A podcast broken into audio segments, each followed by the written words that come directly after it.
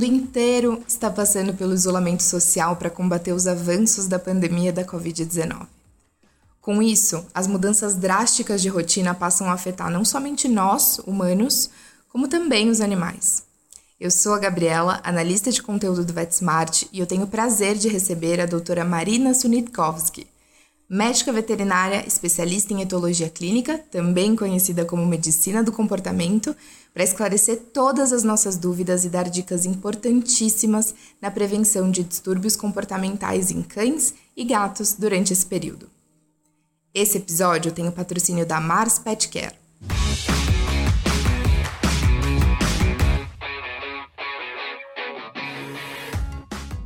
Doutora Marina, nós estamos vivendo tempos muito difíceis.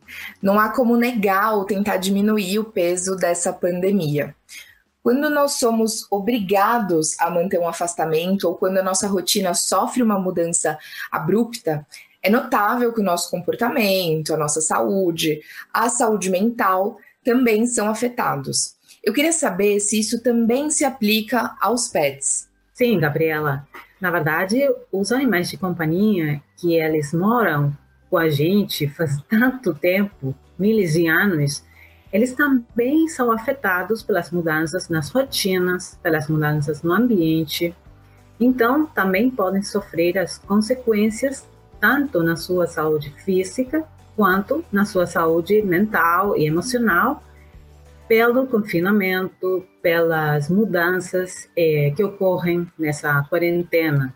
E de que forma esses animais de companhia têm sido afetados pela quarentena e pelo confinamento? No caso dos cães, eles, como não estão podendo sair para fazer os seus passeios, que em geral estavam habituados, eles vão mudar muito, alterar muito o seu comportamento exploratório e também de atividade física.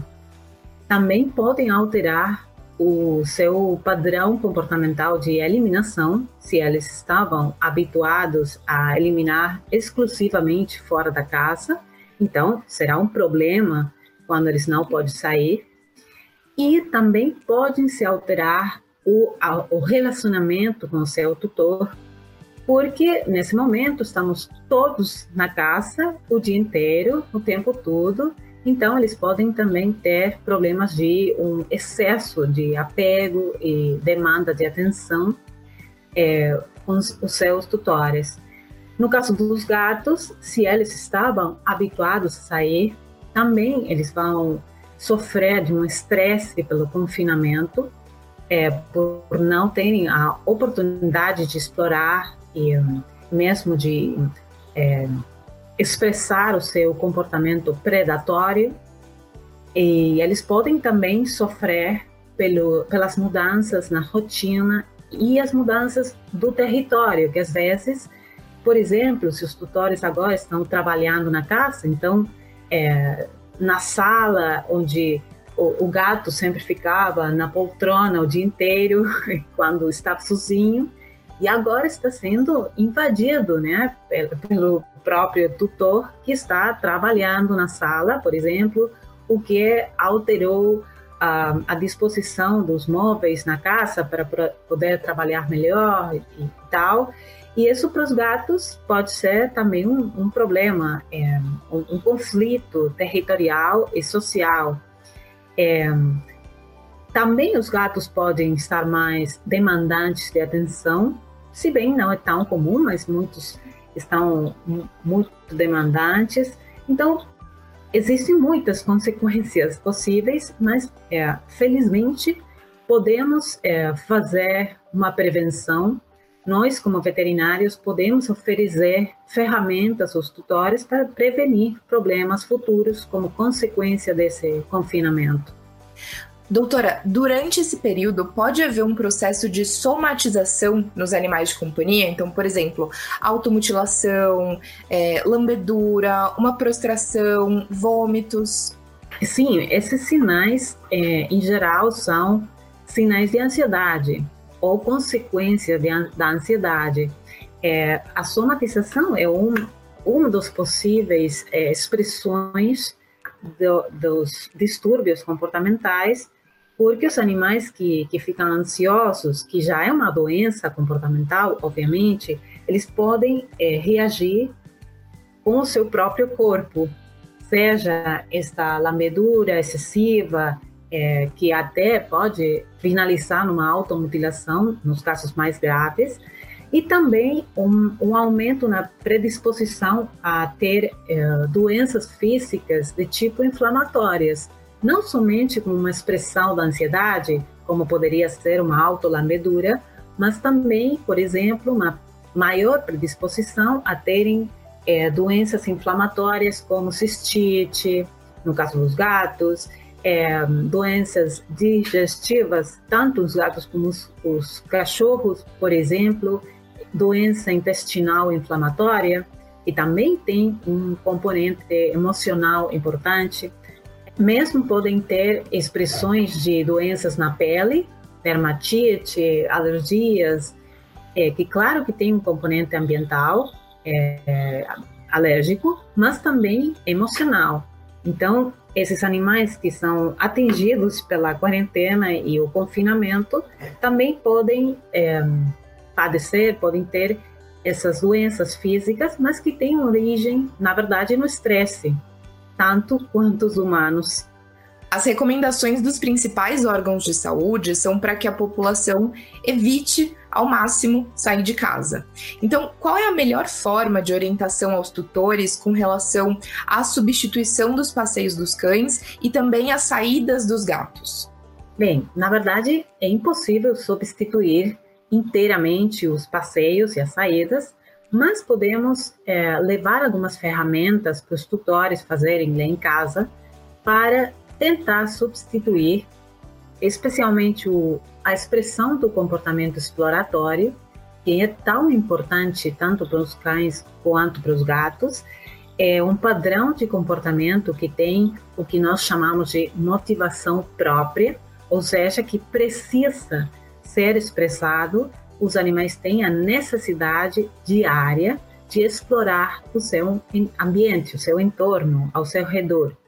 Então, se eles não podem sair e estavam habituados a sair, é, uma possibilidade é tentar aumentar a exploração com brinquedos é, que não precisam ser brinquedos muito sofisticados, nem brinquedos comerciais, pode ser feitos em casa.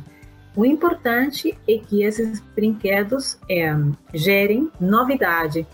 Então, a forma ideal de, de, de fazer essa novidade para os cães e para os gatos é fazer um rodízio de brinquedos, ou seja, é, que eles não tenham todos os brinquedos no mesmo momento, senão que é, vamos tirar um brinquedo que não é novo, simplesmente estava guardado, para que é, tenha uma novidade para o animal, porque tinha muito tempo sem brincar com esse, com esse brinquedo. Uma opção também para que, que tenha que seja mais interessante o brinquedo é usar aqueles que permitem é, esconder é, petiscos adentro. É, se bem existem brinquedos comerciais assim para esconder petiscos, podemos, por exemplo, fornecer um, um, uma garrafa de plástico sem a tampinha e simplesmente botar dentro alguns petiscos interessantes para que, no caso dos cães, eles é, precisem rolar a garrafa, tentar é, jogar para cima, é, pular sobre a garrafa, o que seja, para é, atingir os petiscos que estão lá dentro. E para os gatos, por exemplo, um brinquedo interessante de estimulação cognitiva, que pode ser feito bem fácil mesmo pelas crianças da casa, é usar uma, uma caixinha com tampa e fazer uns buracos na tampa da caixa é, com um tamanho suficiente para que o, o gato possa é, colocar a sua patinha dentro dos buracos. Então, dentro da caixinha, podemos colocar algum petisco, algum brinquedo interessante, que pode ser um ratinho de pelúcia ou uma azeitona, por exemplo, que alguns gatos adoram. e gosta muito de brincar com, com as azeitonas, então ele vai tentar caçar dentro dos, desses buracos, dentro da caixinha, com as patas, e isso pode ser um, um entretenimento durante um tempinho interessante para, para que ele explore é, esse brinquedo. Também, um outro jeito de substituir a exploração é esconder petiscos ao longo da caça. E para tanto para, para os cães quanto para os gatos, para eles ter que buscar, são jogos de busca, é, geralmente pelo cheiro. Então, deveriam ser petiscos ou, ou, ou materiais cheirosos, interessantes. É, outra opção também para substituir, nesse caso, não somente exploração, mas atividade física, que obviamente é a mais difícil de substituir.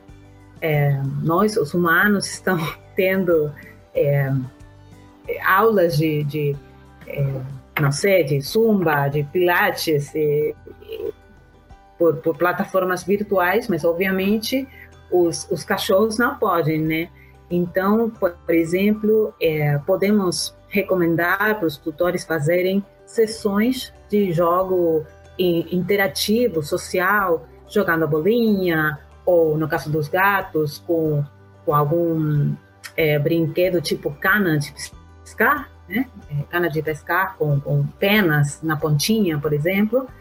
E essas sessões é importante que sejam várias sessões ao longo do dia e não somente uma vez que eles tentem brincar com os animais durante muito tempo, porque nem, nem os cães nem os, os gatos é, conseguem ficar atentos por mais de 20 minutos, quanto muito, né?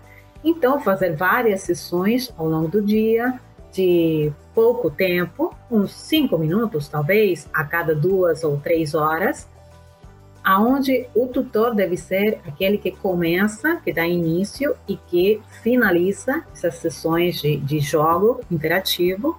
E também é importante que os objetos que sejam usados como brinquedos sejam adequados, apropriados é, para a espécie. Nunca usar objetos é, próprios do tutor, por exemplo, um sapato velho, é, para não permitir então que, que o cachorro pegue um sapato novo, né? É, porque ele não vai poder diferenciar.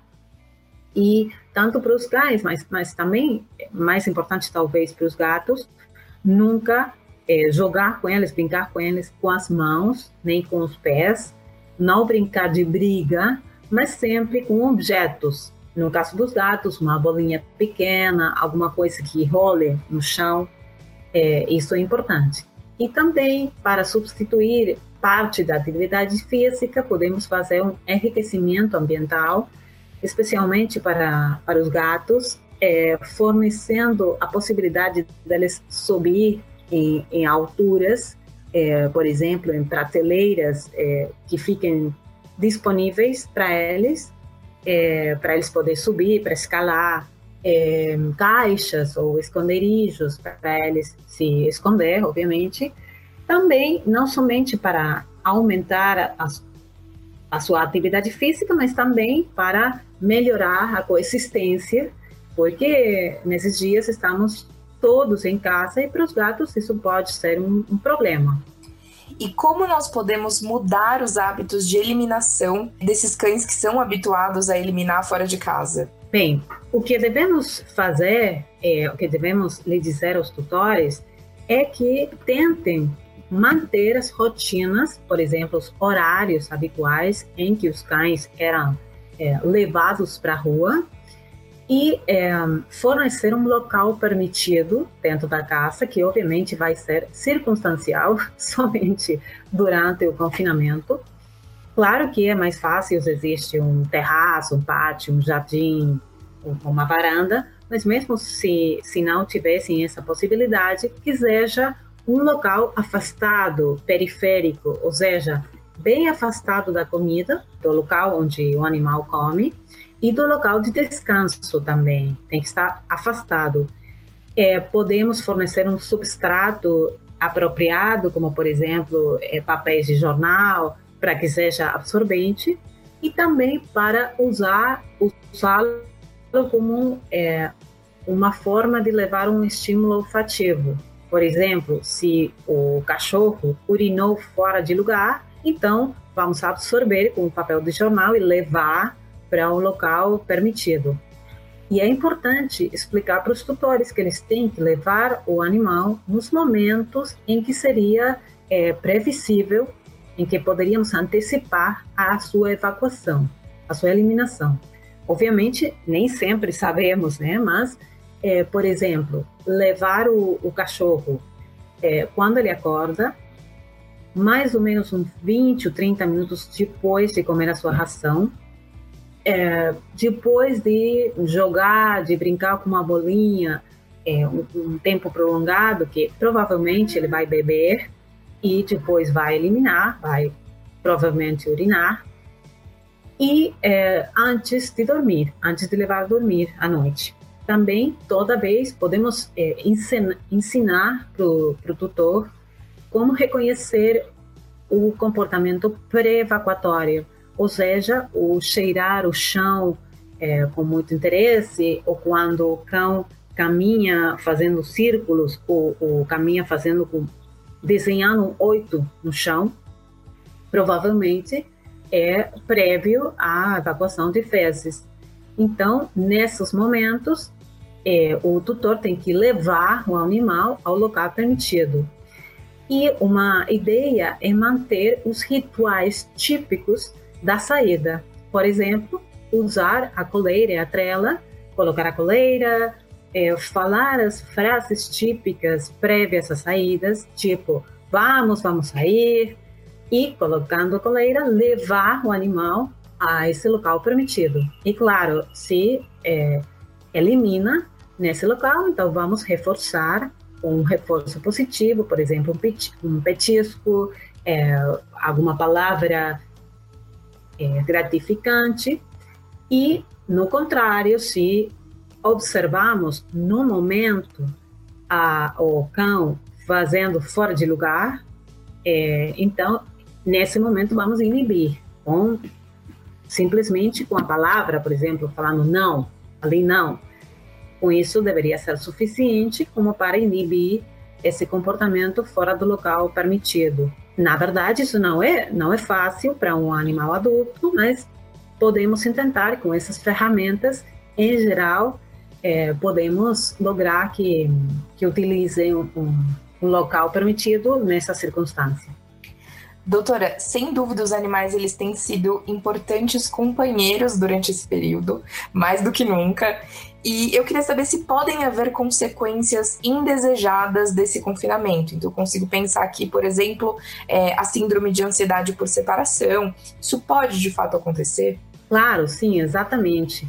Nesse momento, nesse, durante esse confinamento, essa quarentena, ocorre o que eu chamo de hipercoexistência ou seja, estamos coexistindo o tempo todo. Então, é, se bem é mais provável que aconteça com os cães, também pode acontecer com os gatos, que é, ocorra um hiperapego, ou seja, um aumento da, é, do apego, é, do contato físico, ou pelo menos visual, com o proprietário, com o tutor, ou com alguma das figuras do, dos membros da família, nem sempre com todos, é quando o, o cachorro, especialmente, tenta ter contato permanente, persegue a pessoa dentro da, da casa, aumenta a demanda de atenção. Então, nesse caso, se é reforçado, pode é, gerar um problema, como você falava, de uma crise de ansiedade por separação no momento em que voltemos às rotinas normais então que os cachorros fiquem sozinhos de novo. E ali, eh, em geral, o, o transtorno de ansiedade por separação tem como sinais a destrutividade de, de móveis ou de objetos, a eliminação inadequada e a vocalização excessiva. Às vezes, só um desses sinais e às vezes uma combinação mesmo dos três, né? Então, podemos é, prevenir esse problema de hiperapego e a sua consequência com a ansiedade por separação, fazendo um correto desapego. ou seja, aumentando as distâncias, fechando as portas, por exemplo, do banheiro, né? Não permitir que, que, que o cachorro eh, ingresse no banheiro quando, quando o tutor ingressa. Também afastar o local de descanso do animal com respeito à cama ou quarto do tutor. E podemos eh, explicar para os tutores para eles fazer uma para simular as suas saídas. Então, que eles peguem as chaves, ou, o guarda-chuva, ou que seja, eh, que, que esteja relacionado com as saídas, para os animais começaram a se reabituar, voltaram a se habituar a essas saídas eh, rotinárias do seu proprietário. Também é importante que mesmo durante a quarentena, quando o tutor sair para comprar, por exemplo, deve evitar, deve eliminar os rituais de despedida que tipicamente eles fazem, é, por exemplo, falam mamãe já volta, fica tranquilo, vai ficar sozinho só uns minutos.